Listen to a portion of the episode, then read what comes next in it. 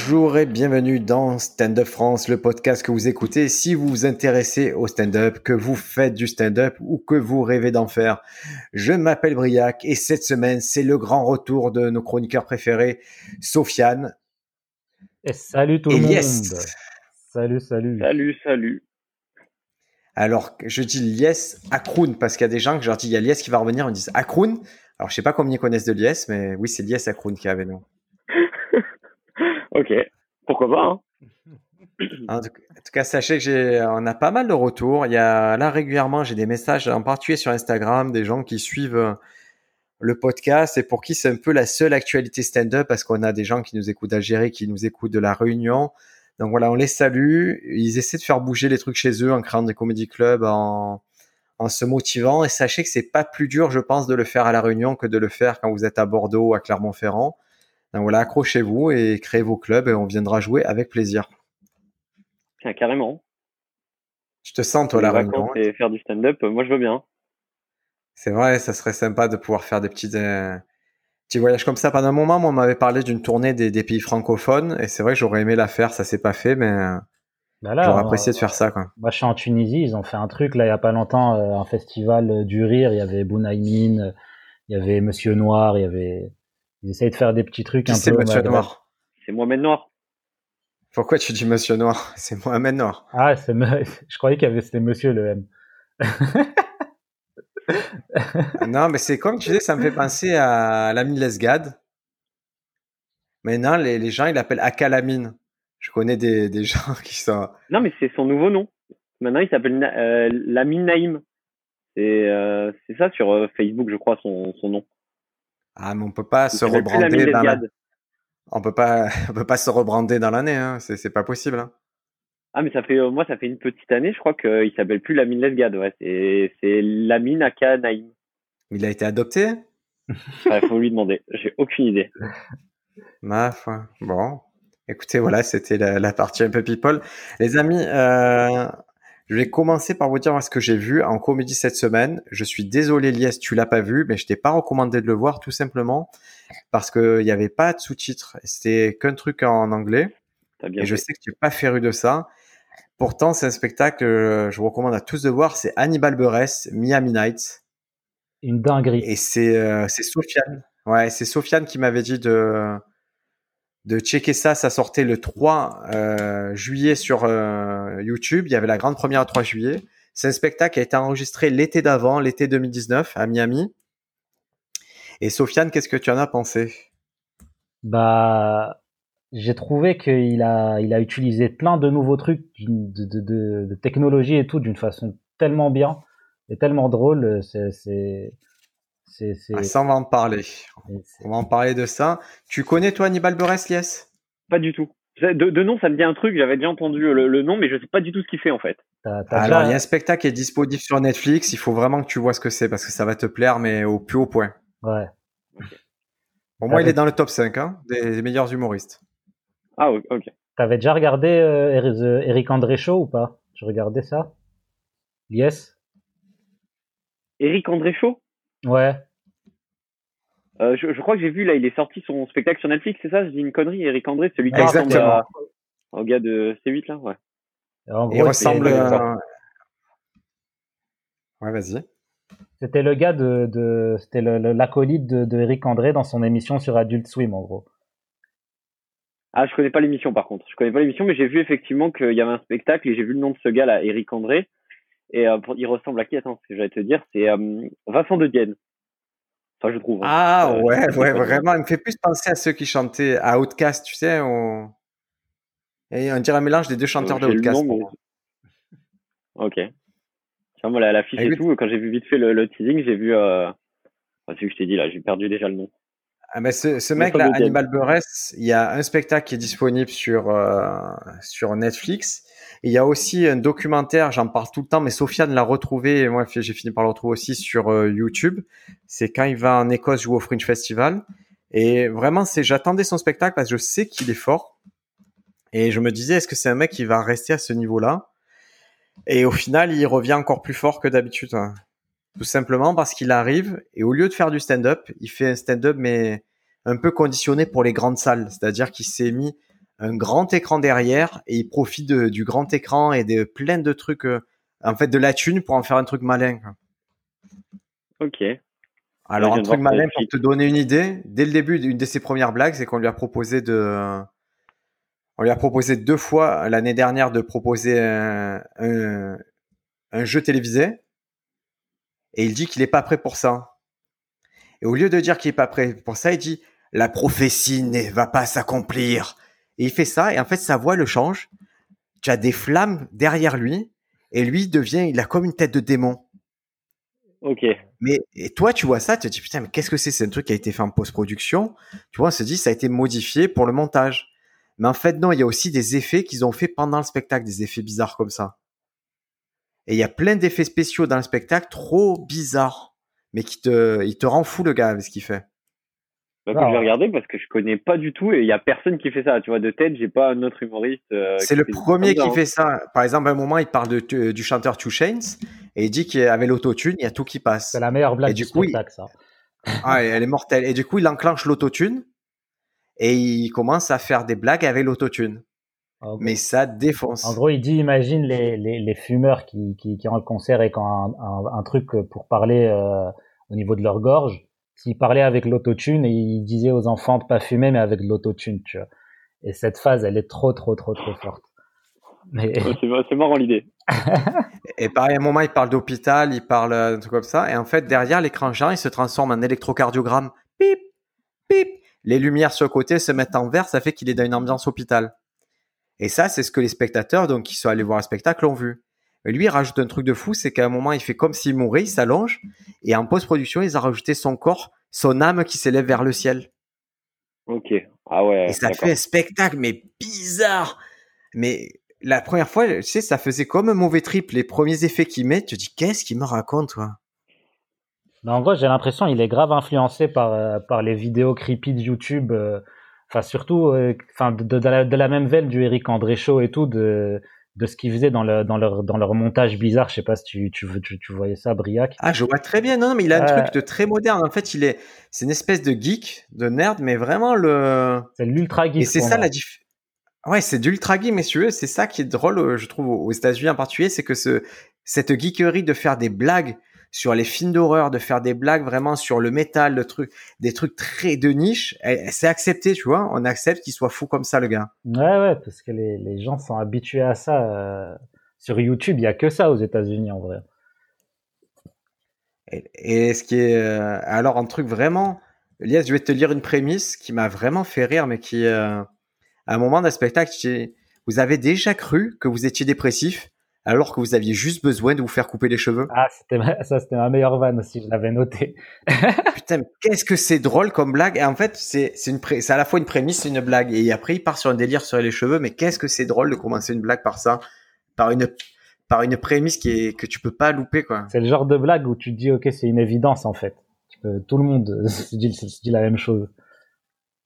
Ça vous le fait ça vous? Moi, ça me le fait, mais de ouf. Hein. Mais ouais, hein. ouais, ça moi, aller chez le coiffeur, ça me remet, euh, ça me remet d'aplomb pour 2-3 semaines. Hein.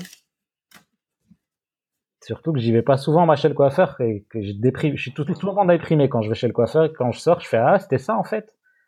C'était le poids de ah, mes cheveux sur la tête. Pour raconter une histoire là, il y a 2-3 jours, je suis parti chez le coiffeur. Et comme un con, tu vois, je remets ma casquette et je me suis dit, putain, j'ai perdu du poids parce que je flottais dans ma casquette.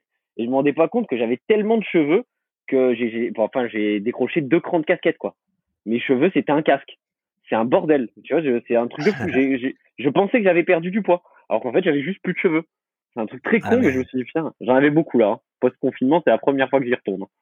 Pour te donner un ordre d'idée, c'était un ah carnage. Hein. Ah et déjà en temps normal, c'est chargé. Hein. C'est déjà, c'est déjà pas terrible, mais là, c'était pas loin de l'animal, pour le coup. Mais tu vois, une interprétation mauvaise que j'ai que j'ai faite comme ça une fois, et Sofiane va comprendre ce que je dis. Euh, c'était euh, en ayant absorbé des produits illicites, d'accord? Il y avait un chien qui était à ma droite et quelques secondes après, il se retrouvait à 10 mètres à ma gauche et je me suis dit, il s'est téléporté. et ça me semblait hyper logique qu'il se soit téléporté ce chien qui ait ce pouvoir-là. c'est ouf comme des fois ça nous paraît être des évidences alors que c'est un truc tellement con. Mais moi, tu vois, je, suis resté un peu bête parce que j'étais chez moi et je commence à, mettre la cassette. Je dis putain, j'ai menti. Du coup, je, je, prends un mètre et je me mesure. Tu vois, vraiment un connard, tu vois. En mode, j'ai perdu de partout. Et après, il a fallu que je comprenne juste que je m'étais coupé les cheveux. C'est vraiment un truc de gag. Hein. Sachant que t'étais pas sous produit illicite, toi. Bah, mais c'est ça le pire, je crois. C'est ça la, tristesse du truc. Écoute, c'est, mais c'est drôle. Moi, je trouve que le coiffeur, c'est un sujet qui est hyper éculé, qui a été traité mille fois, je pense. Et pourtant, lui, il arrive avec une blague qui est simplissime, mais qui tue tout, quoi. Ouais. Et c'est ça qui m'a, ça m'a vraiment étonné, ce spectacle. Il m'a fait un bien fou. Je, vraiment, c'est une masterclass pour savoir jusqu'où tu peux aller. Lui, il va très, très loin. J'ai moins, moins aimé la deuxième partie, moi où il parle de son arrestation. Ah putain, je me suis régalé. Ah je me suis régalé. Il finit son spectacle sur une histoire où, c'est, où il raconte qu'il s'est fait arrêter à Miami l'année d'avant et que ça a fait, en fait, c'est une arrestation mineure où il a eu aucune charge, mais que ça a fait la une de tous les journaux locaux et qui parlait que de ça, mais pour rien, quoi. Et du coup, il diffuse sur l'écran géant les images euh, des journaux, euh, les images de la caméra du policier qu'il a arrêté, et en fait, il se fait 20 minutes de délire sur ça et c'est mortel. Quoi, pour moi, je trouve ça très original. Hein. Je trouve ça, je trouve que la promesse, le spectacle s'appelle Miami Night. Pour moi, c'était ça, Miami Night. Ouais, j'ai moi été passionné par cette partie, même si elle est, elle est ouf et l'utilisation surtout de la, de, la, de la, vidéo, elle est ouf. Mais j'ai trouvé qu'il y avait moins de blagues de, de folie, quoi. Alors j'étais mort de rire pendant les 30 premières minutes. Et, et j'ai un livre là qui s'appelle euh, Mastering Stand-Up de Stephen Rosenfield et dedans, il décompose un sketch d'Hannibal Buress, il décompose une phase d'Hannibal Buress avec la particularité, il souligne tous les endroits où il obtient du rire. Et c'est une histoire que vous pouvez trouver sur un. Mais du coup, c'est quoi la particularité? je, vais te dire de suite, c'est ah. que lui, en fait, il fait du storytelling, Hannibal Buress. Il fait que du stand-up d'anecdotes, quasiment. Et donc, on a toujours le truc de se dire, oui, le stand-up d'anecdotes, ça fait moins rire et tout. Et, et ce truc-là, vous je vous le mettrai en lien. Ça s'appelle euh, Jaywalking is a fantasy crime. Jaywalking, ça veut dire euh, c'est marcher en dehors des clous euh, quand tu es dans la rue. D'accord. Et il raconte qu'il était à Montréal et qu'il a marché en dehors des clous et qu'il se fait arrêter par un policier. Et c'est c'est et du coup et ce sketch est analysé et tu as souligné tous les endroits où ça fait rire et chaque ligne, en gros chaque ligne ça fait rire. Il y a une ligne une ligne de prémisse, une ligne de rire, une ligne de prémisse, une ligne de rire, une ligne de prémisse. C'est-à-dire que le gars, dans son stand-up anecdotique, il arrivé à avoir un volume de rire plus puissant que du stand-up d'observation. Et ça, l'auteur, il explique par le fait qu'en gros, une fois que la situation est posée, virtuellement, tu, euh, c'est que des blagues après, quoi. Et, c'est vrai qu'on a toujours tendance, nous, à, s'excuser, dire, putain, ouais, non, mais c'était stand-up, euh, c'était du storytelling, c'est pour ça que c'est moins drôle. Non, c'était moins drôle parce qu'on est moins fort sur ça. Mais on devrait, Hannibal Buress, il est trop fort sur le storytelling. Le fameux, de, le fameux, je prends le temps de, de, poser une histoire, du coup j'ai besoin de moins de rire. Quoi. Ça c'est une excuse, je pense. Hein. Je pense qu'on se, se, met cette excuse-là et, et vraiment les mecs forts en storytelling, ils, ils envoient direct les blagues. Hein. Mais ouais, j'ai l'impression. Est-ce que vous, vous avez un peu des histoires hein? Est-ce que vous, avez, vous faites un peu des storytelling? Ah bah Moi, très peu. Hein. Très, très peu, moi. Tu, tu, en as fait, mais à un moment, tu, tu m'avais dit que tu avais eu un peu un choix entre storytelling et one line et que tu avais tranché, quoi. Ouais, ouais, ouais. Mais après, je, j'ai des storytelling, oui, mais c'est des petites histoires. Ça sera jamais une histoire de, de 5 minutes ou un sketch de 5-10 minutes de storytelling. Je j'ai pas qu'un sujet que je vais aborder sur 5 minutes. C'est, pour l'instant, c'est impossible. C'est que j'arrive aussi pas à le faire, hein, et que j'ai pour l'instant pas forcément envie. Bah, tu as pas envie. Moi, je pense que c'est aussi le circuit que tu fréquentes, c'est le circuit ou, tu n'es pas favorisé à faire ça en fait, toi Ah non, faut être efficace. Hein. Quand tu as peu de temps, faut être efficace. Si c'était dans, ton spectacle, je pense qu'à un moment dans ton spectacle, quand tu as prouvé que tu étais drôle, tu peux aller sur une histoire un peu plus longue. Ouais, ben tu vois que c'est exactement ça. Quand je fais les demi-heures, euh, je peux me permettre, par exemple, l'échiquier, bah, le truc que j'ai sur les échecs et Dragon Ball, je le fais quasiment jamais en plateau. Parce que faut d'abord je m'installe, euh, tu as un petit peu compris mon univers et ensuite je peux balancer ça parce que les gens sont déjà avec moi. Mais sur cinq minutes, c'est très difficile de, pour moi en tout cas, de, vendre ce sketch. Ah, mais j'entends. Toi, Sofiane, tu as du storytelling? Moi, j'ai pas du tout de storytelling et en fait, dans la vie, j'arrive pas, quand je raconte des histoires, j'arrive pas à les rendre, même dans la vie, quand je les raconte à mes potes, à les rendre passionnantes. Je dis juste des faits. Et j'ai une petite anecdote. Euh, en fait, j'ai un pote qui est trop fort à ça et j'arrive pas à savoir comment il fait. Et en fait, j'ai l'impression il y a des gens, euh, c'est pas qu'il leur arrive des trucs de ouf plus qu'à des autres, mais ils ont une façon de raconter euh, des histoires. Ils les vendent de bien. Hein. Et ils les vendent trop. Par exemple, hier, euh, j'ai un pote, il était, à, il était au bar, il a rencontré des gens et qui voulaient se bourrer la gueule. Il s'est bourré la gueule avec eux et il leur a, il leur a donné un demi ecstasy.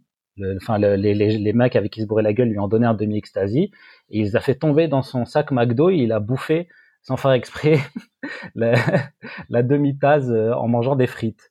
Mais lui, quand il raconte cette histoire, je suis mort de rire de A à Z. Parce que le mec, il te met dans des situations et t'arrives à voir les, les, les, émotions des autres gens. Tu, en fait, t'es dans l'histoire, tu vois les images et tout. Tu vois, j'étais au bar avec lui. J'arrive pas du tout à faire ça, même dans la vie, quand je raconte des histoires à des potes ou quoi. C'est, je sais pas, j'ai l'impression, il y a des gens, ils ont un talent inné pour ça. Je sais pas. Écoute, le, livre de Stephen Rosenfield, il apporte pas mal d'informations euh, sur comment créer euh, justement une bonne histoire. Alors, euh, il dit déjà qu'une histoire, elle semble sincère, elle semble réelle quand ça correspond à, à la personnalité du comédien. Ouais. Tu vois, déjà, c'est ça, c'est un bon. C'est pour ça qu'il faut pas s'inventer d'histoire. Il faut que l'histoire que vous racontiez vous corresponde à 100%. Hein, qu'on sente que c'est sincère, que ça vient de vous et que vous l'avez vécu. Ok. Ok. Euh, et le deuxième truc qui est très très important, il dit une histoire en stand-up, ça se structure pas chronologiquement. Ça se structure par sujet. Nous, on a tendance à raconter une histoire de A à Z en disant je suis arrivé à tel endroit, il s'est passé ça, puis c'est passé ça, puis c'est passé ça. En fait, là, il faut dire, par exemple, je suis allé au McDo et euh, il y a la caissière, elle était bizarre. Mais pas bizarre, ta ta ta ta. Et là, vous commencez à partir sur le fait que la caissière est bizarre. Donc, c'est le premier sujet, c'est les gens sont bizarres. En gros, comme, le, comme le spectacle de Jim Jefferies, quoi. Exactement. C'est-à-dire que c'est vraiment par sujet. Et après, vous, voulez parler de la bouffe, on vous sert un hamburger, et là, vous allez faire votre délire sur la bouffe. Mais c'est par sujet, vous épuisez le sujet, vous passez à celui d'après. Mais vous n'avez pas nécessité forcément de dire, de faire vivre en temps réel comment ça s'est passé le jour, euh, le jour J.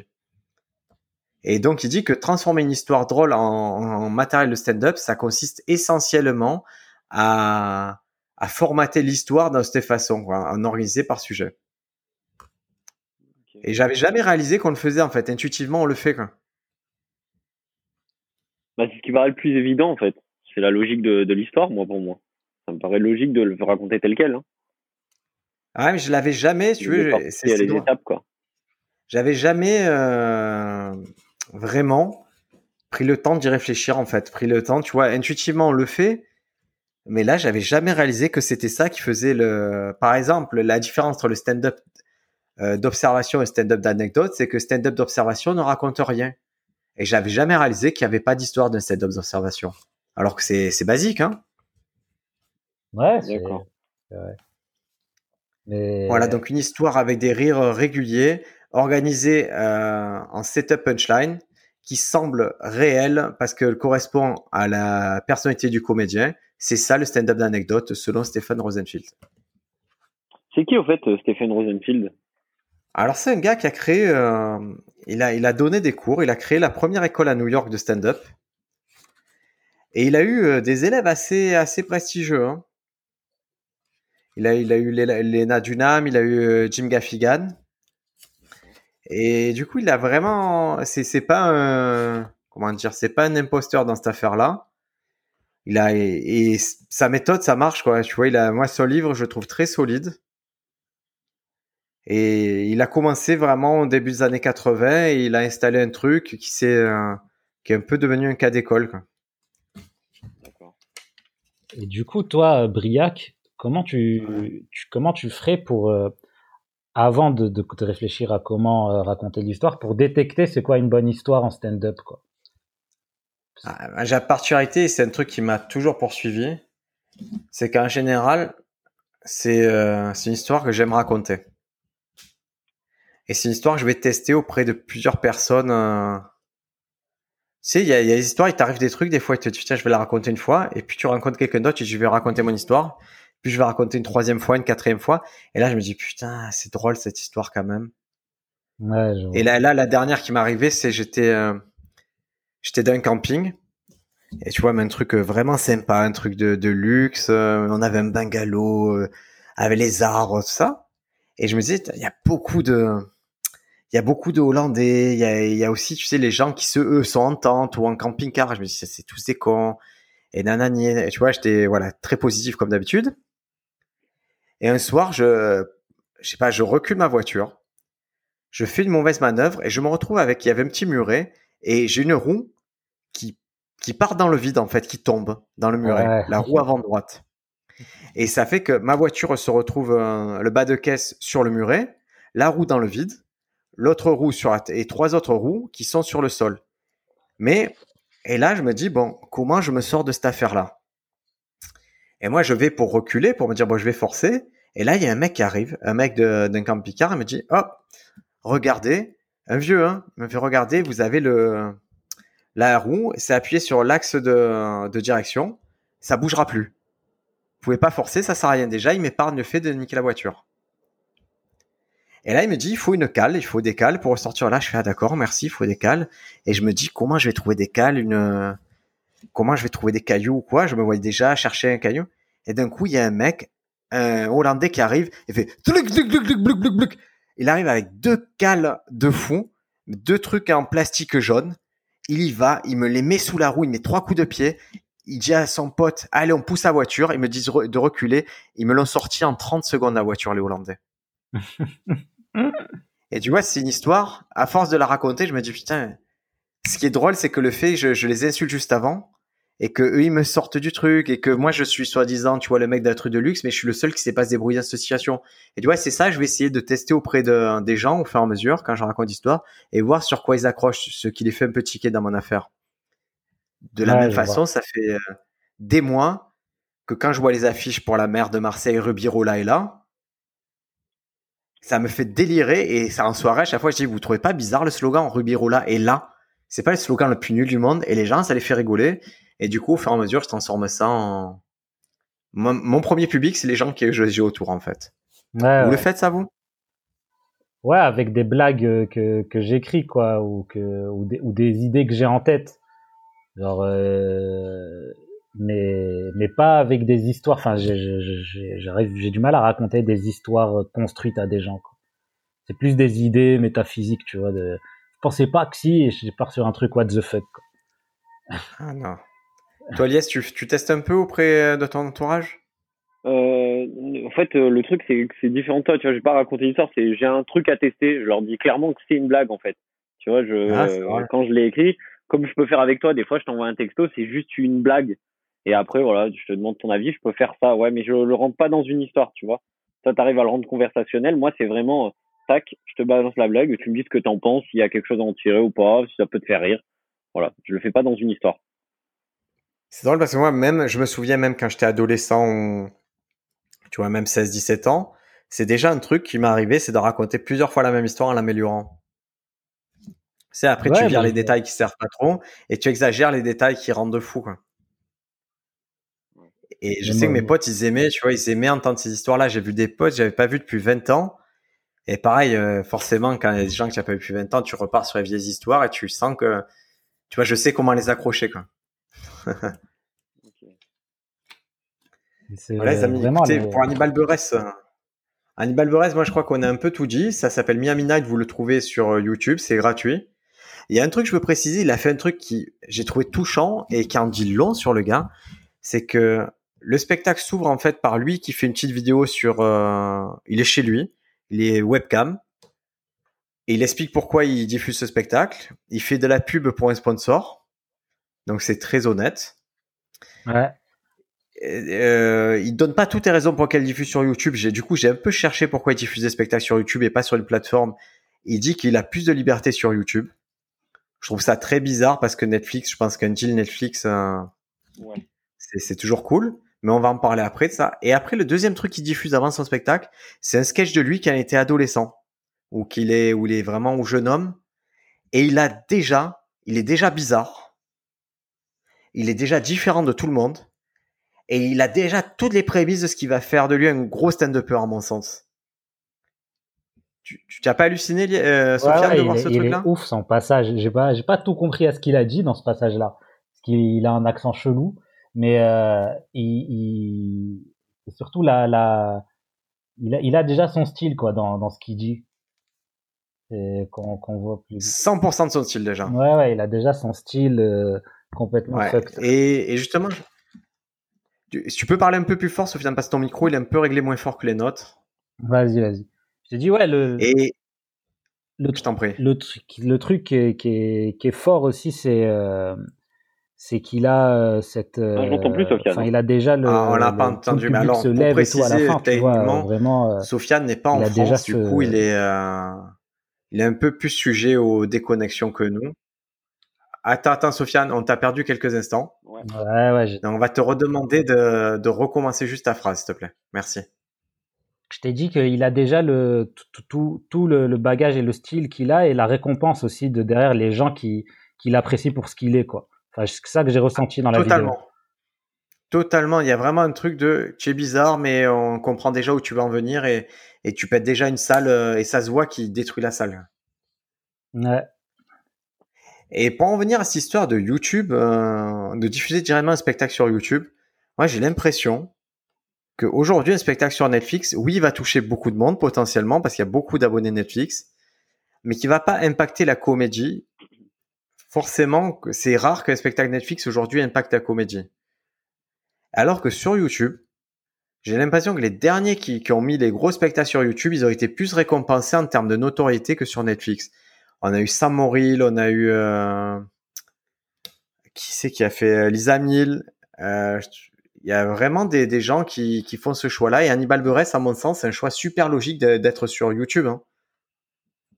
Bah, lui, c'est un gars de YouTube à la base. Hein. C'est vraiment euh, c'est là qu'il est né, c'est là qu'il s'est fait connaître et tout.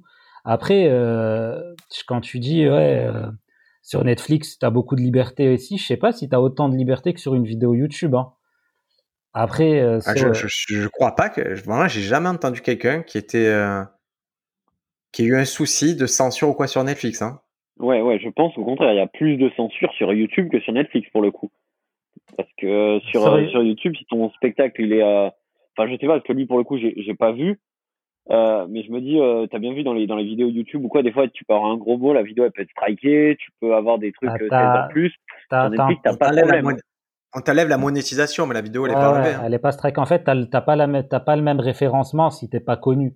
Mais si t'es connu de base et que tu sais que les gens vont trouver ta vidéo, j'ai l'impression. En fait, après lui il dit que sur YouTube la, la liberté qu'il a qu'il a c'est qu'il a pu euh, la vidéo qu'il a fait euh, juste avant le spectacle, il a dit qu'il a fait deux jours avant de mettre le spectacle sur euh, sur YouTube. C'est qu'il il peut tout ah bah modifier, oui, il peut modifier oui, ce oui. qu'il veut euh, juste avant de le poster et euh, c'est c'est ça en fait qu'il a apprécié Oui, dans, dans le contraintes, en délire, fait. quoi. Ouais. Il y a, il y a, je pense que sur YouTube, bah, en fait, comme c'est lui qui poste, en vrai, il n'y a pas d'heure précise, il n'y a pas de deadline. En soi, il veut faire une modification à la dernière minute, il peut. S'il a vendu son spectacle à Netflix, je sais pas s'il peut réellement les rappeler, revenir sur un truc ou quoi. Ce qui est étonnant, là, c'est que tu prends à la fin, tu as la liste des, des gens remerciés. Et c'est monumental, tu vois, le spectacle est super bien produit. C'est, c'est un spectacle qui a été produit comme un special, non, même mieux produit qu'un special Netflix, à mon sens. hein.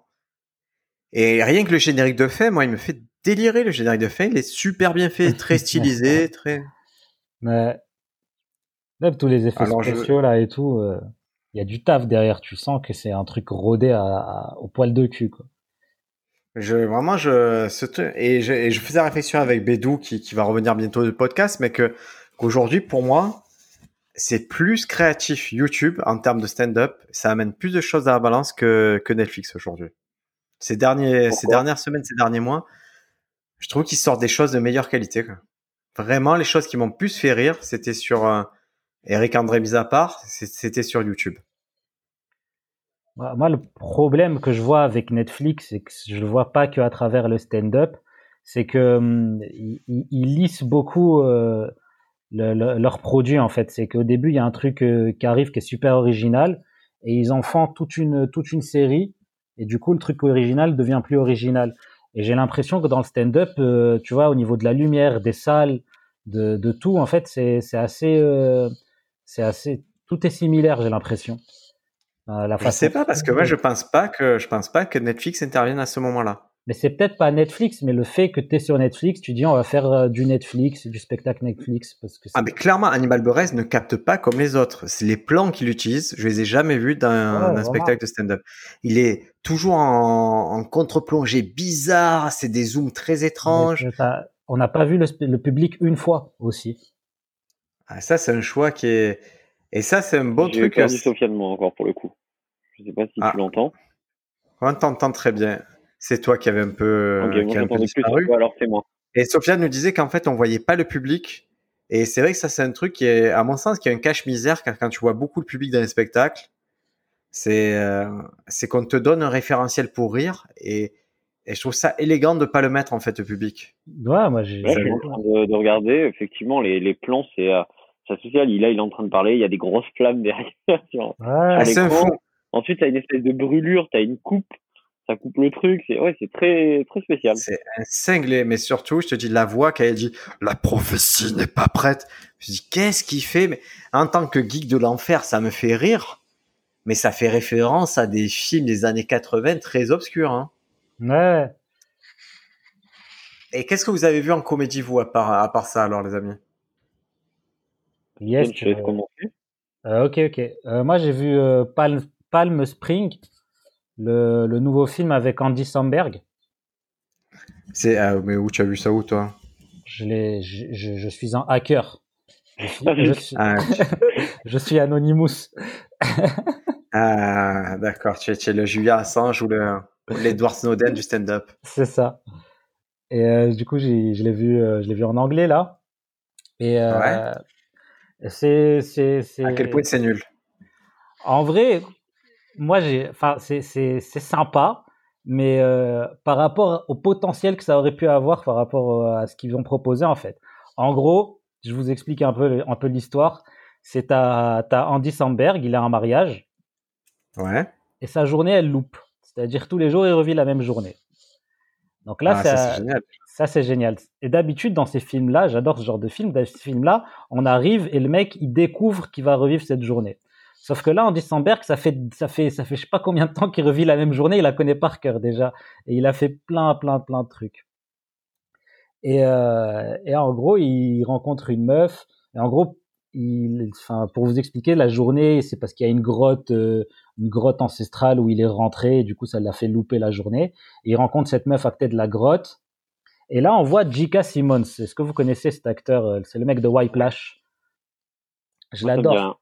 Je l'adore. C'est un gars qui a une tête de fou. Il joue dans Oz aussi. Il joue euh, Vernon Schillinger dans. Il a une tête de malade. Et là, il est en train de, d'essayer de, pécho la meuf et tout. Et J.K. Simmons, il arrive et il, lui, ah tire, il lui tire un coup d'arbalète dans le dos. On comprend pas pourquoi. Et là, Andy Samberg, il commence à courir. Il, il, essaye, il essaye de se barrer. Et il essaye de rentrer dans la grotte pour refaire louper la journée. Et la meuf le suit. Du coup, la meuf avec qui euh, il va commencer à, à, louper avec une autre meuf qui est en train de découvrir qu'elle est en train de louper. Ah, Louper pour ceux qui sont pas assez bouclés, hein, faire des euh, boucles. va faire des boucles, voilà. Et en gros, là, le film, il part dans une direction que j'ai pas aimée, c'est qu'il part dans une comédie romantique entre Andy Samberg et la meuf, et J.K. Simmons, on le revoit plus trop. Alors que moi, j'aurais kiffé que ce soit J.K. Simmons qui est en train de suivre Andy Samberg, parce qu'en fait, le truc, c'est que s'il meurt, ils revivent la journée. Mais ils peuvent souffrir. Et en gros, on apprend que Andy Samberg, il a, il, a dit à. Il ah, a pas, tu dis pas, ne spoil pas, ne spoil plus. Tout, pas tout. S'arrête là. La... Palm Springs, c'est censé sortir en France, hein? Euh, Non, je pense pas. Palm Springs. Palm Springs, film 2020, ok. Bah, en gros, les... ouais, tu me l'as bien vendu le fait. Hein. Andy Samberg, en général, les films, ils sont plutôt cool. Hein. Le film est cool, mais il aurait pu être ouf.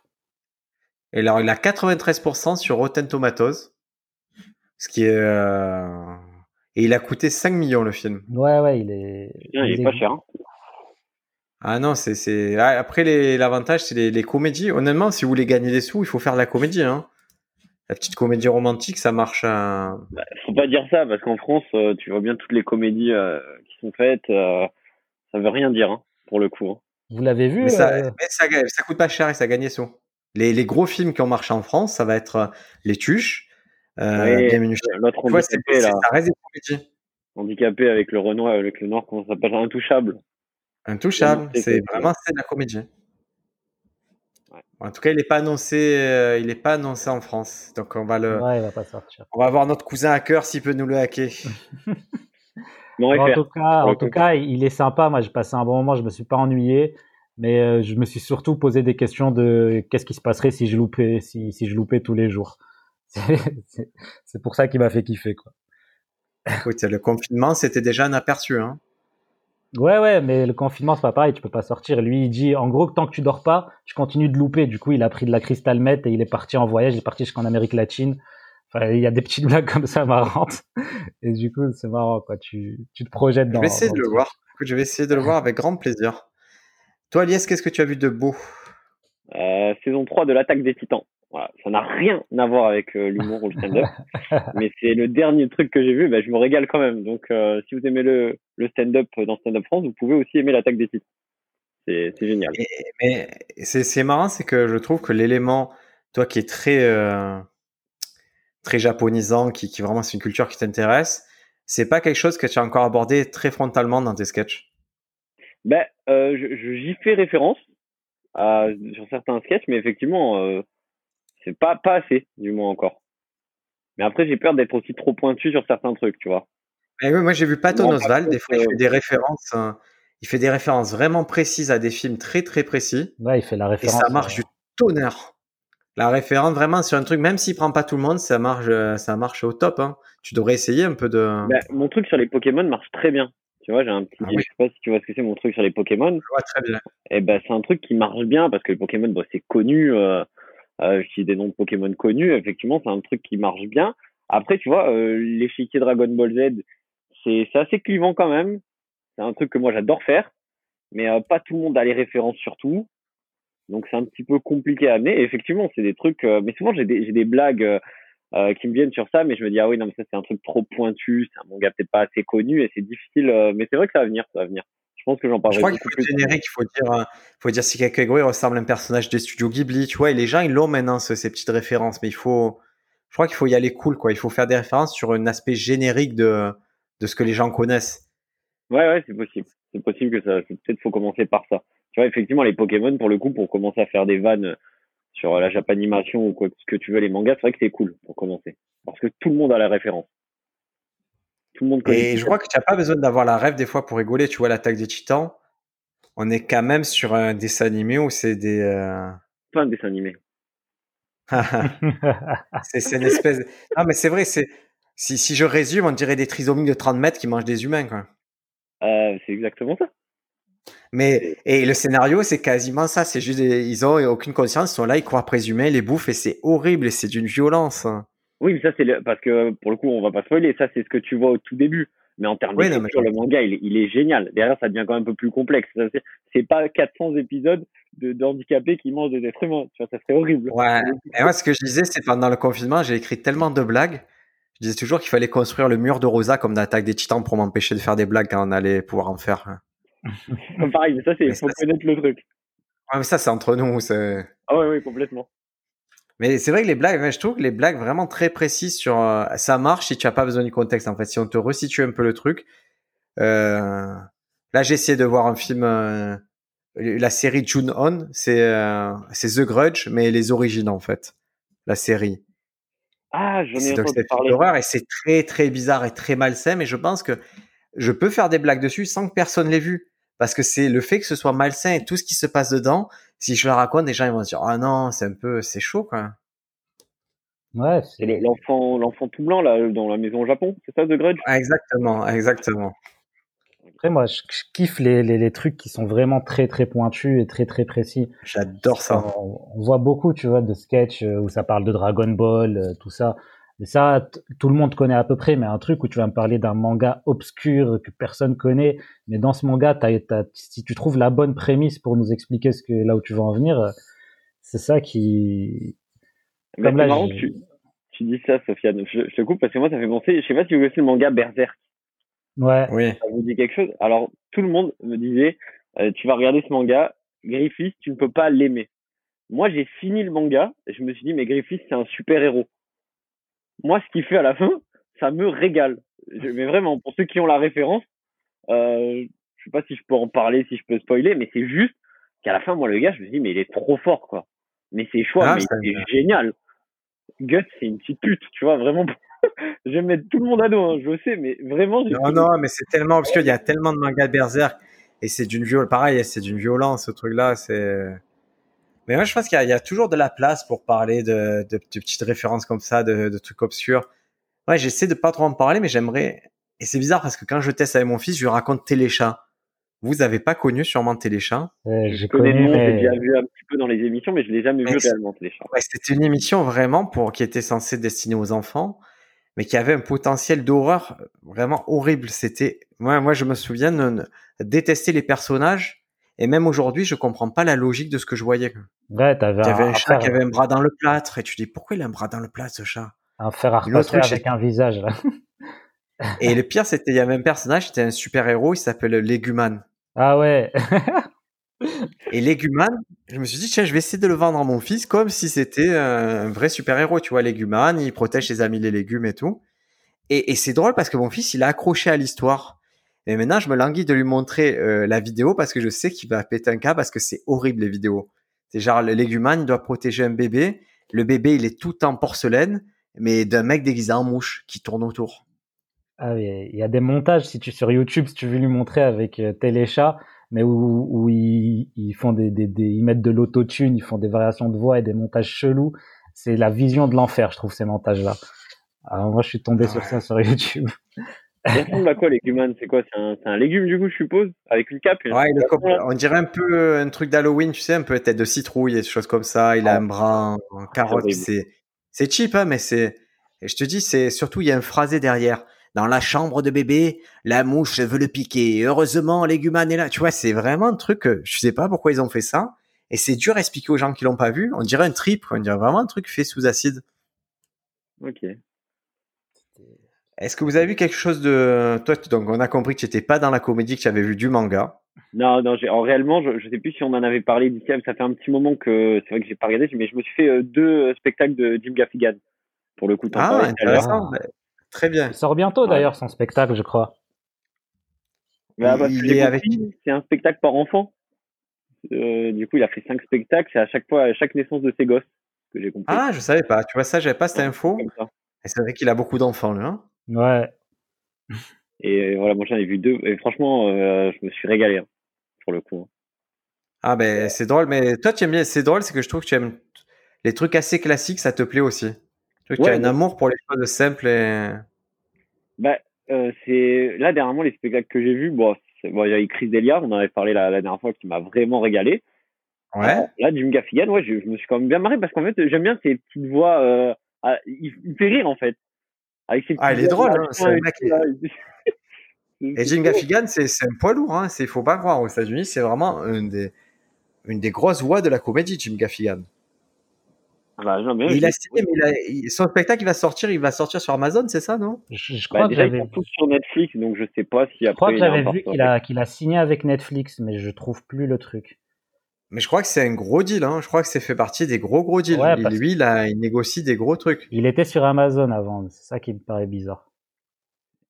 Ah, c'est une bonne gagneuse. de- Et lui, il a joué devant le pape. Il a, il a vraiment une histoire en comédie qui est, euh, qui est impressionnante, ce gars. Et il a été très actif pendant le confinement aussi. Ouais. Il faisait beaucoup de, de vidéos chez lui avec sa famille. Il était assez drôle. Il faisait des tutos cuisine avec ses gamins qui sont marrants aussi. Mais il a vraiment, euh, il sort aussi des vidéos. Il a sorti une vidéo là il y a pas longtemps euh, sur euh, le fait qu'il va, il va se faire une euh, une vasectomie. Sauf, Ah, il vaut mieux, non? sauf qu'il y a toute Il sa a- famille, il y a toute il sa famille qui est avec lui, tu vois. il y a toute sa famille qui est avec lui. Il y a, il y a, il y a, il y a un pote à lui, un pote à sa femme. Enfin, elle est marrante la vidéo. Elle est sur, elle est sur Instagram. Qu'est-ce que tu as vu? Donc ça, Jim Gaffigan, ça t'a Ah voilà, c'est une série sur, net, sur sur Amazon qui va sortir là. Ah, une série. Ah, moi, j'aime pas. Je suis pas. Bon, après, peut-être c'est bien, mais les, les mecs qui passent en série, ça me, ça me parle moins déjà. Ouais. Qu'est-ce que tu as vu, toi, Sofiane? Tu as encore vu un truc euh, marrant? Euh, bah, j'ai vu un truc, mais je suis un peu en retard. C'est la, dernière- la, la dernière saison de Rick et Morty, quoi. Mais Ah, je, pareil, je suis dessus et j'ai pas tout vu. c'est une dinguerie. hein. Je trouve que c'est vraiment trop bien. Ah, c'est l'eau du panier, un comédie bizarre, c'est. Voilà, je vois pas mieux hein, actuellement. Moi non plus. C'est surtout la dernière saison, je trouve qu'elle est vraiment au-dessus de toutes les autres. Et les sujets qu'il arrive à aborder, c'est enfin, trop trop drôle. Quoi. Je sais pas si tu avais ouais, que tous les titres, c'est des références à de la pop culture hein, sur la saison. Ah ouais? Ouais. Tous les... mais tout le temps, hein, c'est juste des. Même tout le temps, c'est que des trucs, des jeux de mots bizarres sur des vieux films, des trucs comme ça. C'est vrai, non, c'est très fort, hein, Alors, ouais, j'ai vu un petit truc hier, je suis allé au cinéma. Euh, et j'ai fait comme tout le monde, j'ai appelé le cinéma, j'ai fait Excusez-moi, c'est quoi les conditions pour être dans la salle? Est-ce qu'il faut le masque? Et du coup, ils m'ont rassuré, ils m'ont dit non, vous avez juste besoin euh, à l'accueil et dans les zones sanitaires, mais sinon, dans la salle, vous pouvez enlever votre masque. Parce que c'est la condition sine qua non, hein sinon je me faisais pas une heure de, de film sans ça.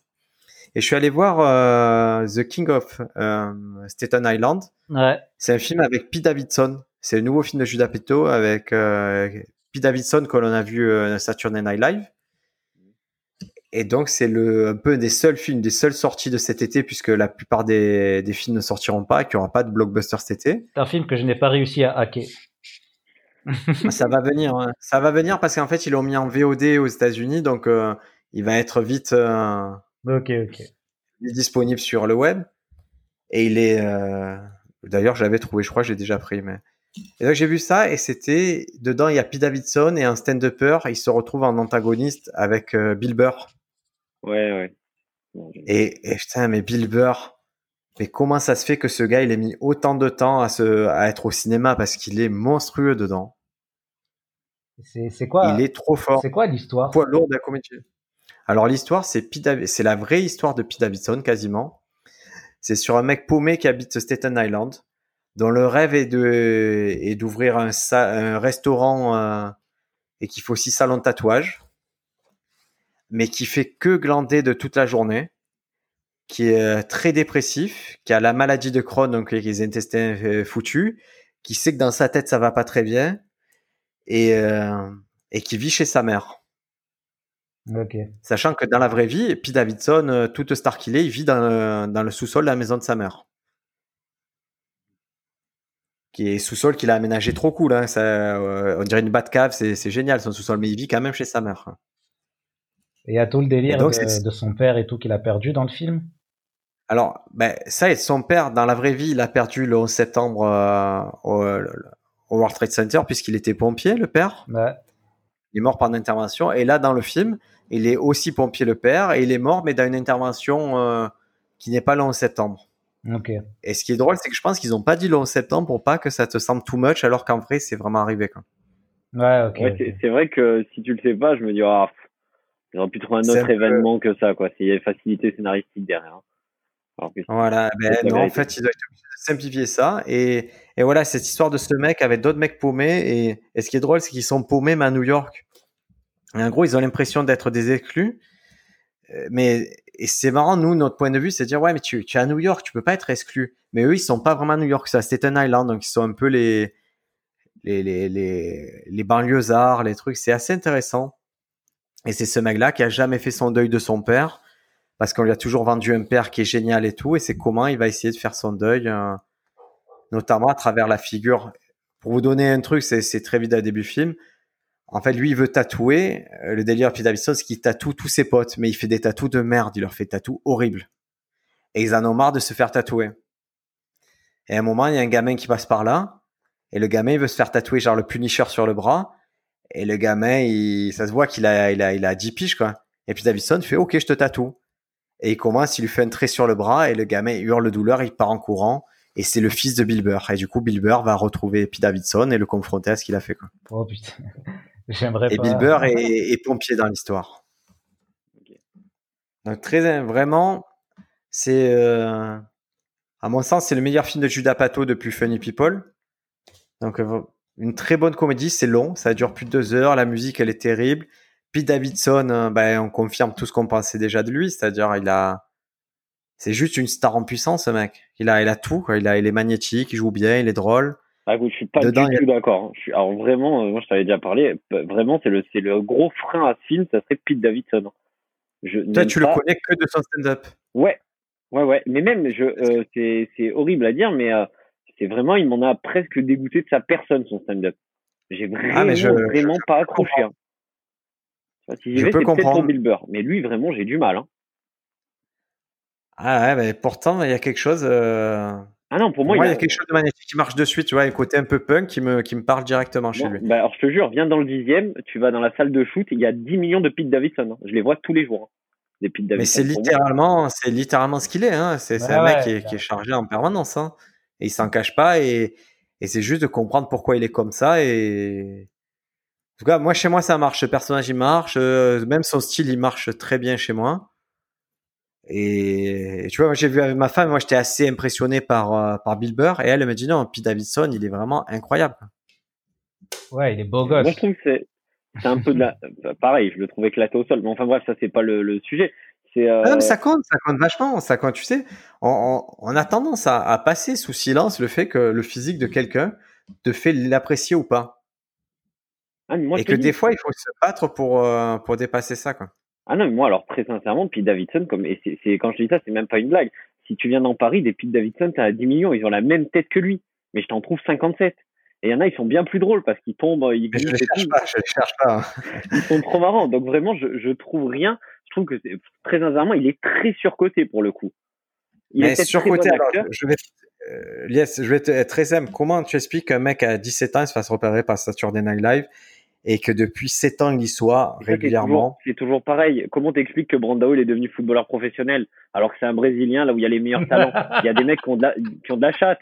Enfin c'est pas, pas méchant. Le mec il fait un contrôle du dos, il élimine Inter Milan, il sait pas jouer au foot. il y a des escroqueries.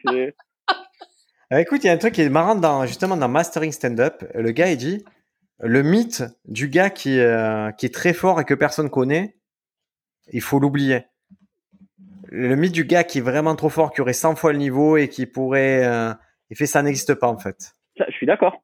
Ça, ça, je suis ok. Mais c'est pas pour autant qu'il n'y a pas des, des, des semi-escroqueries. Tu vois, je vais pas dire que non plus qu'il y a des gens qui doivent l'apprécier.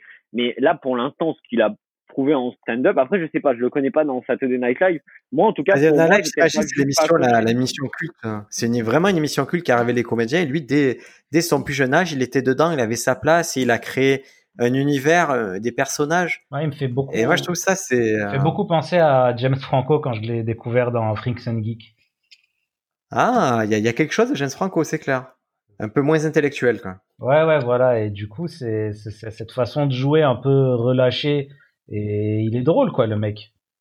Quand, quand tu regardes ses sketchs, surtout sur ça. Je comprends que tu n'as pas aimé son stand-up, mais quand tu regardes ses sketchs sur le, le SNL, il est marrant, quoi. C'est marrant ce qu'il fait c'est décalé, il y, a, vraiment un esprit. En tout cas, c'est un que je hein. Non, non, c'est après, c'est comme je dis, en plus, c'est très personnel, mais ce truc de dire euh, s'il est là, euh, c'est qu'il mérite. Pour beaucoup, oui, mais après, comme je te dis, je te pris l'exemple de Brandao parce que je connais par rapport au foot, c'est un, domaine que je connais. mais... Un bon exemple, hein. mais même Brandao, je pense qu'il y a en gros, il y a des marqueurs de d'efficacité. Et puis Davidson au Saturday Night Live, qui est une émission qui est produite euh, depuis fort longtemps, ils savent, tu vois, ils en ont vu passer des talents. Et si ce mec-là, il reste, et malgré des trucs où, carrément, tu as, tu as bien vu dans son spectacle, il dit que Louis C.K. allait se plaindre de lui, et pourtant, c'est pas lui qui est viré, quoi. Oui, non, mais peut-être. Euh, Lord Michael, il croit en ce mec-là, et si Judas Pato, tu vois, Judas Pato qui a quand même mis en avant des, des nanas comme euh, Amy Schumer, il a vraiment, il a à cœur de, de tu vois, de, de révéler des comédiens. Si Judas Pato il croit en lui, c'est qu'il y a vraiment un truc qui se passe autour de ce jeune. En soi, j'ai envie de te dire, si Yasako ne croit pas en lui, il s'en bat les steaks et il a bien raison, tu vois. Non, non, mais c'est intéressant. De... S'il gagne bien sa vie, et tant mieux pour lui, tu vois. C'est juste moi, c'est comme tu sais, je parle euh, de temps en temps avec des gens parce que moi, tu sais, j'adore Anthony Jeselnik. Il n'y a pas beaucoup de gens, j'ai l'impression, qui, qui l'apprécient en fait.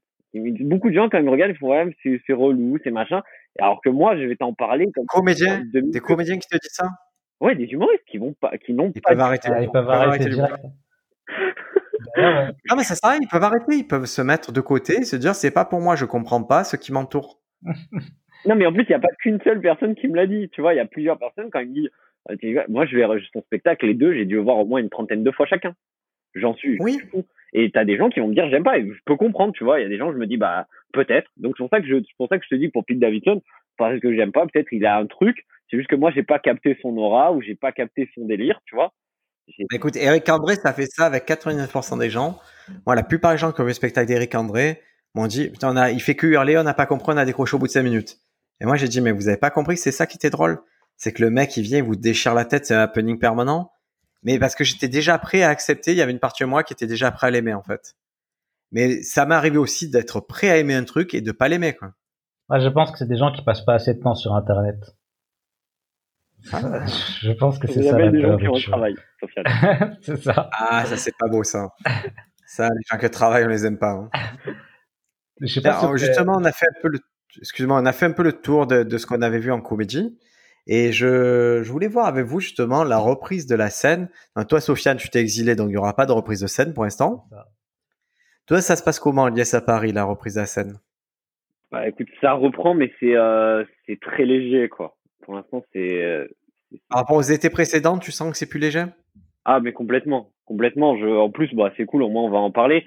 Euh, hier soir, tu as le café Oscar qui a été qui a lancé une, une cagnotte on l'a vu, ouais, j'ai vu ça, c'est passé sur les réseaux sociaux, pour les aider, une litchi. Voilà, donc euh, bah, concrètement, tu vois bien, elle explique clairement, euh, Monica, que ça fait le Café Oscar, je parlais avec elle la dernière fois, c'est vrai, il a été créé, je crois, en 93. Sur Paris, tout le monde est passé au Café Oscar, tout le monde y passe encore. Et là, avec tout ce qui est distanciation sociale, bah, la, peur et tout, effectivement, il y a, y a moins de monde. Les gens, les gens ont peur de sortir. Donc, même partout, tu vois, hier soir, j'ai joué au Paname. Paname, maintenant, tu n'as plus accès à la salle du bas. Ça joue en haut. Et en haut, la jauge, elle est, elle est vachement plus réduite. Donc en vrai, euh, ce qui est très bien, on a joué peut-être devant 60 personnes, mais c'est pas comparable à ce que c'était avant. Mais c'est partout pareil. J'ai pu euh, depuis après, j'ai fait Café Oscar, Jardin Sauvage, j'ai joué au Paname, euh, j'ai pas été encore au Barbès, on m'a dit pareil en fait. C'est partout pareil. Pour l'instant, malheureusement, ça reprend, mais difficilement. Parce que nous, on s'est fait annuler des dates en fait. Tout simplement, je vous explique pourquoi. Il y avait festival dans le sud. Et euh, déjà, les, ventes décollaient pas plus que ça, alors qu'il y avait quand même euh, bah, des, milliers de flyers, des centaines d'affiches. Euh, et ça, ça décollait pas parce que déjà, on n'avait pas les, euh, les touristes qui venaient, puisque les campings, tout ça, ils étaient pas, ils étaient pas, ils étaient à 60% de réservation au lieu des 100% qu'ils connaissent sur cette période. Et surtout, on est tombé la semaine dernière sur une semaine dingue où ça a commencé le lundi en disant le nombre de cas double tous les jours. Le mardi, hein, il faut porter des masques même quand vous allez aux toilettes. Et du coup, là, à partir de là, les ventes se sont arrêtées. Donc euh, les, euh, les organisateurs, les producteurs, ils ont dit ben on on arrête quoi. On peut pas on peut pas vendre de billets dans ces conditions-là. Il vaut mieux arrêter les frais, sachant qu'ils étaient déjà bien enfoncés dans les frais quoi. Ouais, non, bah du coup sur Paris, euh, c'est vraiment il n'y a pas il y a pas d'exception. Pour le coup, c'est partout pareil.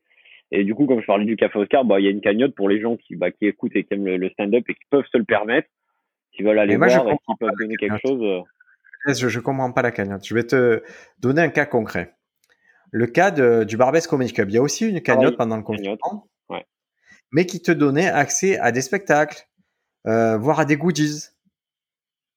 D'accord? C'est-à-dire qu'il y avait une contrepartie. Et, et, là, là, je, je, lis le truc du Café Oscar et ça remet pas en cause ce qu'est le Café Oscar pour stand-up, mais, mais il n'y a pas de contrepartie. C'est juste tu donnes si tu peux donner. Ouais, mais c'est ça, mais parce que très clairement, là, on est sur, on, est, on arrive dans un cas où, en soi, elle peut même pas se permettre de, de, de donner une contrepartie, puisque moi, j'ai pu jouer deux fois au Café Oscar depuis euh, le déconfinement. Malheureusement, euh, deux fois la jauge était de 10. Donc, euh, il y a, y a pas autant de, de plateaux que sur les autres comédie clubs c'est par soirée, il y a peut-être deux plateaux et il y a quoi? T'as le mardi soir, là, les auditions, t'as mercredi, jeudi, vendredi, samedi. Et tu sais qu'il y a peut-être deux plateaux par, par soirée. Il a, comme elle a écrit, malheureusement, il y a eu beaucoup d'annulations. Là, en fin de compte, on arrive à un point où je, je pense, euh, enfin, on en a parlé rapidement, mais que, que là, on arrive dans un cas un peu critique. Donc, en soi, même la contrepartie, peut-être que par derrière, il y aura, il y aura quelque chose, j'en sais rien, mais je sais même pas. là, il n'y a rien annoncé, mais. Oui, non, parce qu'elle peut pas se permettre, puisque là, actuellement, c'est vrai que quand tu crées une cagnotte comme ça, c'est que derrière, tu peux rien promettre aussi. Ben, à minima, propose des spectacles, tu vois, fais, quelque chose, ou une soirée, ou je sais pas. En tout cas, il y a, y a, quelques personnes qui ont donné, il y a 18 personnes qui ont donné. Euh, ils n'ont pas encore assez d'argent, je pense. Donc, euh, n'hésitez pas à y aller, vous le trouvez sur Litchi. Soutenez le Café Oscar, l'un des plus anciens lieux de stand-up à Paris. Il y a, euh, il y a Baptiste Le Caplin qui a donné. Il y a des gens, voilà, qui sont un peu impliqués dans le stand-up à un plus haut niveau, qui ont donné, qui ont fait l'effort. A priori, même 10 euros, ça les aide, donc euh, n'hésitez pas. Mais c'est vrai, moi j'aimerais bien, je pense que c'est mieux S'il y a une contrepartie, c'est pas mieux. En fait, c'est plus logique. C'est le plus logique pour tout le monde. Eux, ça fait faire le café Oscar, ça lui fait faire son boulot, c'est-à-dire de, de, recevoir du monde. Et, toi, en tant que contributeur, ben, ça te donne un petit truc en plus pour soutenir. Oui, mais là, actuellement, il n'est pas fermé non plus. Hein. Il, y a, toujours des, spectacles. Hein. Oui, j'entends, mais justement, euh, s'il y a des spectacles, euh, on profite de la vertu de. Ils ont qu'à profiter de ça pour faire venir plus de monde au spectacle grâce à la contrepartie. Et voilà, donc moi ça me semble plus logique hein, que, de, que de faire un truc ou juste donner. Honnêtement, si tu as, je sais pas ce que je vais vous dire, mais si vous avez besoin de, thunes ou quoi, c'est c'est euh, c'est une banque quoi c'est vers les banques qu'il faut se tourner, hein, c'est pas c'est pas ça. Hein. Oui, mais comme, enfin, pareil. Non, non, mais j'entends, j'entends, ils sont, ils sont, euh, je pense qu'ils ont. Il y a, un truc, c'est que les gens donnent s'ils le peuvent, tu vois. Aussi derrière, c'est euh, c'est en mode euh, si, si, vous pouvez. Je pense qu'il y, y, a aucune obligation. C'est pour ça qu'il y, a rien derrière. Il n'y a peut-être pas de compte. Bien sûr, mais moi je trouve ça plus réglo pour tout le monde si c'est. peut-être. Je trouve ça vraiment mieux pour tout le monde si c'est si on si tu as un petit échange qui leur coûte rien et qui fait que tout le monde s'implique dedans. Quoi pour le coup, tu vois, moi je savais pas du tout, je sais pas si toi tu savais qu'au Barbès par exemple, qu'il y avait euh, il y avait un échange, tu vois, pour moi c'était aussi une cagnotte en mode bah on est un peu euh, c'est une période qui est compliquée ah donc si vous pouvez nous aider, aidez-nous. Moi j'avais pas vu qu'il y avait une une contrepartie ou quoi que ce soit en échange, tu vois. Vraiment je vais te dire, je vais, te voir. Alors ça a été fait sur Litchi. La cagnotte du Barbès, elle a été sur Litchi, elle a été clôturée. Ils ont récolté 11 394 euros. Ouais. Et dès le début, il était marqué attention pour recevoir votre contrepartie, n'oubliez pas de nous laisser un message avec votre don.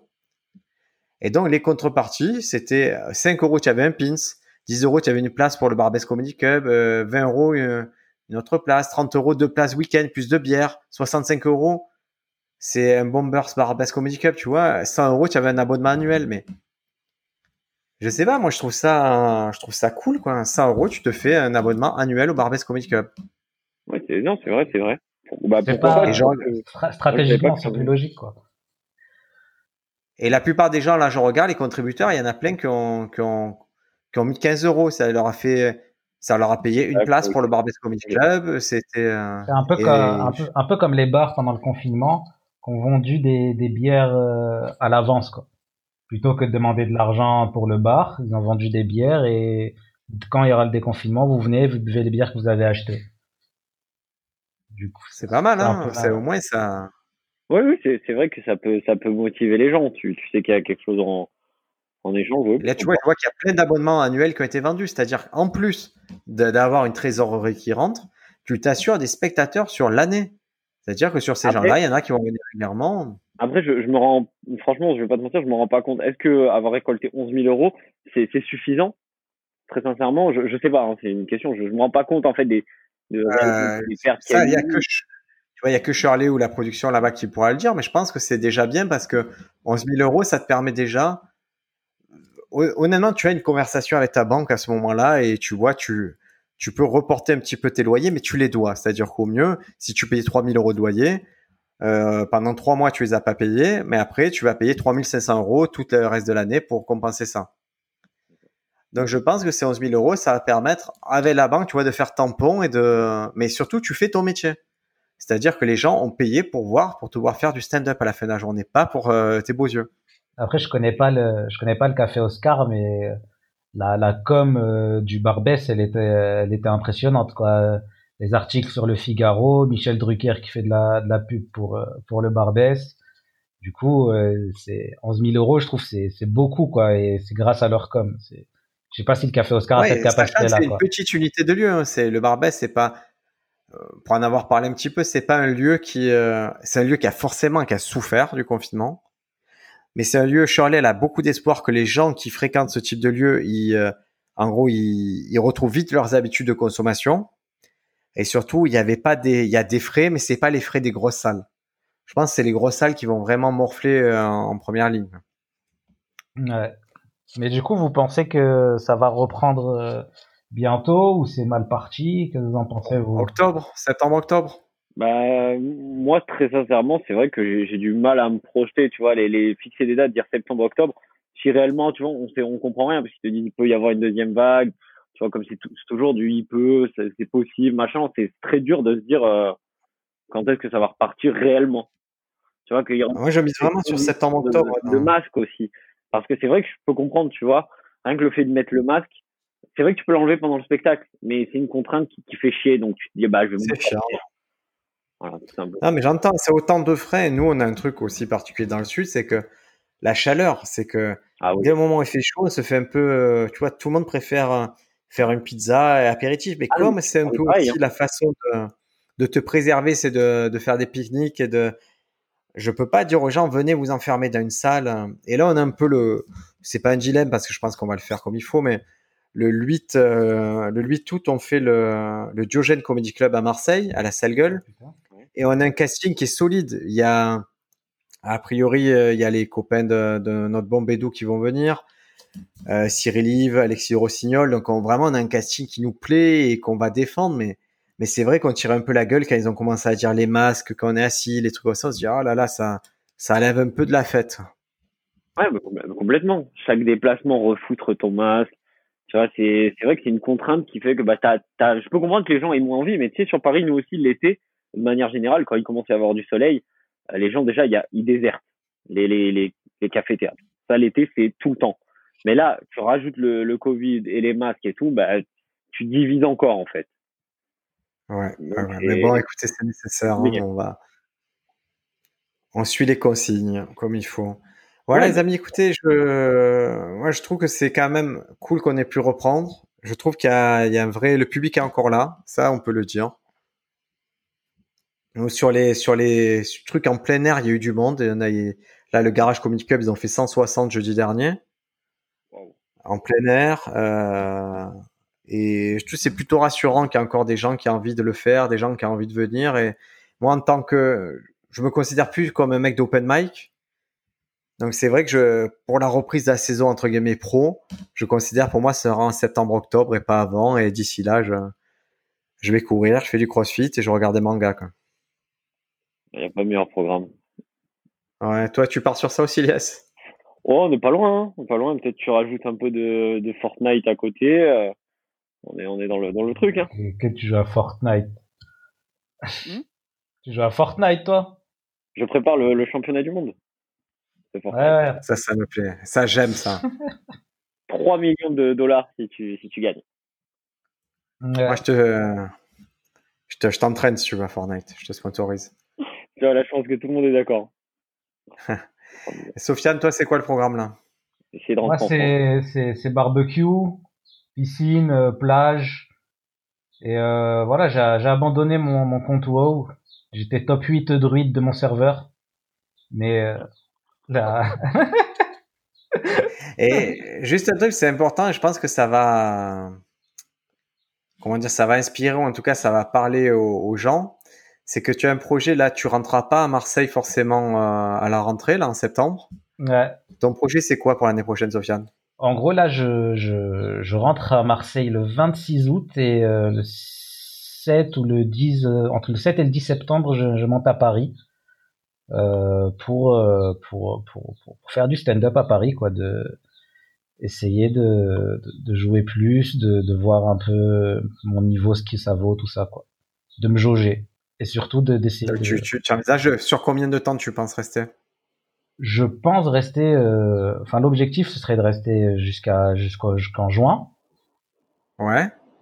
Et de faire un peu des allers-retours, quoi. Donc là, déjà, j'ai trouvé comment me loger pour les trois premiers, quatre premiers mois. Et après, on verra. Ouais, cool. Et après, on verra bien. Donc, Lies, tu as entendu, tu vas avoir un... Je te confie mon enfant. il va falloir en prendre soin. Pareil, si vous écoutez le podcast, que vous êtes sur Paris, Sofiane, il va arriver euh, ben, avec euh, deux ans stand-up en ayant beaucoup, beaucoup bossé, mais sans avoir la connaissance de, ben, de, de ce que c'est le circuit parisien. Donc, comme je lui ai dit en off, euh, ben, il suffit de, jouer, de jouer fort et de voilà, de convaincre les gens pour que les conversations le, commencent un peu à se délier. Mais voilà, si, si vous appréciez ce que fait Sofiane sur le podcast et que vous avez des scènes, c'est toujours le bienvenu pour son, dé, pour son démarrage à Paris. Je vais ouvrir une cagnotte litchi et voilà, je vais réfléchir aux contreparties. Euh... on peut dire que si vous n'êtes pas très adroit, et que voilà, par exemple, mais que vous aimez euh, la drogue, Sofiane il roule vraiment vraiment bien. Ouais, si vous cherchez des, des films que vous n'arrivez pas à trouver euh, légalement, il, il télécharge euh, extrêmement bien aussi, à ce que j'ai compris. hein. En général, les a- pour les activités illégales, je suis là. Après, De la même façon, si vous avez un personnage à World of Warcraft que vous que vous n'avez pas trop le temps de farmer, de faire des niveaux, il vous le monte tranquillement dans la journée, vous le récupérez le soir, il a, il a, il a tout ce qu'il faut. Ah il, a- il fait de dingue. Les amis, merci euh, d'avoir pris le temps d'enregistrer ce podcast. Euh, prochain épisode, la semaine prochaine, il y aura sûrement notre ami Violaine qui sera là. J'essaie aussi de débaucher le petit Bédou qui, qui est plein de travail mais qui a tellement envie d'enregistrer. Donc voilà, merci Sofiane, merci Lies Akroun. On vous retrouve sur vos réseaux sociaux, mais j'ai l'impression que l'été c'est pas propice euh, aux humoristes forcément pour s'étendre sur les réseaux sociaux. ouais. C'est pas faux, mais bon, ils peuvent quand même toujours, euh, toujours ajouter si, s'ils veulent, quoi, pour la rentrée. Moins, ils ont un petit peu les actus. Surtout, envoyez-leur directement. Je sais que vous appréciez. Il y en a qui ont été inspirés par Lies ou par Sofiane. Envoyez-leur directement un petit message en privé. Ça fait toujours très plaisir. Euh, des fois, on hésite à se dire on enregistre, on n'enregistre pas. Et si on reçoit un petit message, on dit allez, ça va, on le fait.